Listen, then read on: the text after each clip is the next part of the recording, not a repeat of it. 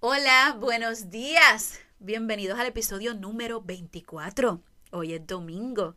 Domingo 23 de octubre, domingo de cafecito, domingo de cogerlo un poquito más con calma, mucho más con calma que el sábado. Y domingo de yo contarles que hay días que yo estoy con el ánimo en el piso y hoy es uno de esos días.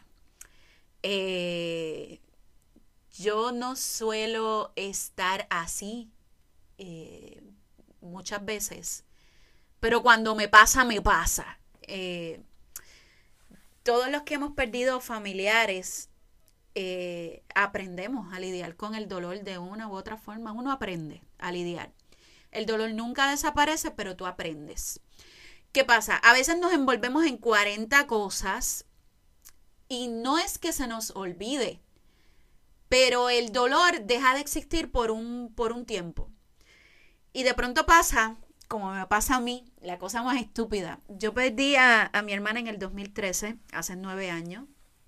Eh, yo grabé un podcast sobre eso hace un tempito, así que si no lo has escuchado, búscalo. Eh, ella murió de cáncer y fue en un periodo bastante corto, fue una situación que marcó mi vida de principio a fin. Pero yo de alguna manera he aprendido a vivir con eso y no cojo lucha. De verdad les tengo que decir que no cojo lucha. Pero hay veces yo tengo una foto de ella justo donde yo me, me arreglo, me peino, me maquillo. Tengo una foto de ella. Y pasa que veo la foto de cuando en vez y algo dentro de mí dice, wow, murió tan joven, murió eh, sin ver eh, a su hija convertirse en una mujer tan increíble eh, que está a punto de, cumplir 17 años, ya mismito. Y entonces empiezo a pensar en todo ese reguero de cosas y las lágrimas llegan y, pues llega la tristeza y llega esa, esa soledad infinita porque tú no puedes reemplazar a alguien que ya no está. Ustedes saben cuánto yo desearía que ella me viera en lo que yo me he convertido, porque justo en el momento en el que ella falleció, mi vida estaba al garete en muchos sentidos. Y yo siento que ella se hubiese sentido tan orgullosa de mí si, si viera lo que yo soy hoy. Pero claro, también acepto que a partir de, de todas esas experiencias vividas eh, negativas también, eso le dieron una formación a la mujer que yo soy hoy en día.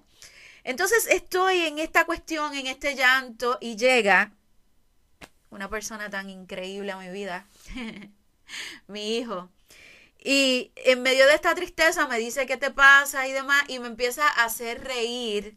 Y yo me acuerdo de un término que escuché en una película que era llorir. Eh, realmente era una serie. Y llorir. Y la persona le decía, ¿qué es llorir? Y es eh, llorar y reír a la vez. Es cuando tú estás bien triste y llega una persona y te hace reír en medio de ese llanto. Benditos sean todos los que tienen esa habilidad tan única de hacernos reír cuando estamos ahogados en llanto. Mi hijo es una persona así. Este, ay, se me quiebra la voz y todo. Dylan tiene esa, esa habilidad única de convertir el sufrimiento, ya sea con una payasada o con un comentario, no sé, es algo, incluso a veces él pretende estar serio, pero está hablando contigo y hace una mueca o se le cae un vaso, cosas así, y uno explota a reírse en medio de las lágrimas. Qué bendición tan grande.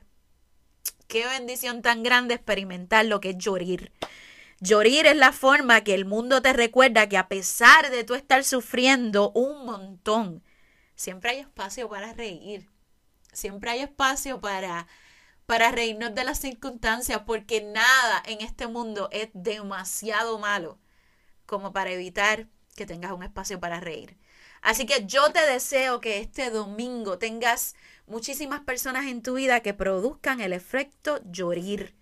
Que a pesar de tu tristeza, tú tengas esa posibilidad de reír y, no escapar. La tristeza es necesaria, lo hemos hablado otras veces, pero sí darte cuenta de que no todo está perdido, de que siempre podemos reír sin importar cuán triste, cuán triste sean las circunstancias. Un besote y te veo mañana.